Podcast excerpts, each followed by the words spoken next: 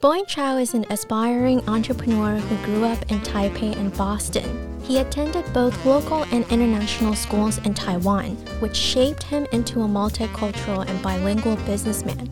After receiving his bachelor's degree in sociology at Boston University, Boy built his professional portfolio across different fields, including food and beverage, law firm, movie industry, retail leasing, and international trading. Boy is not only passionate about music, but also pitch perfect.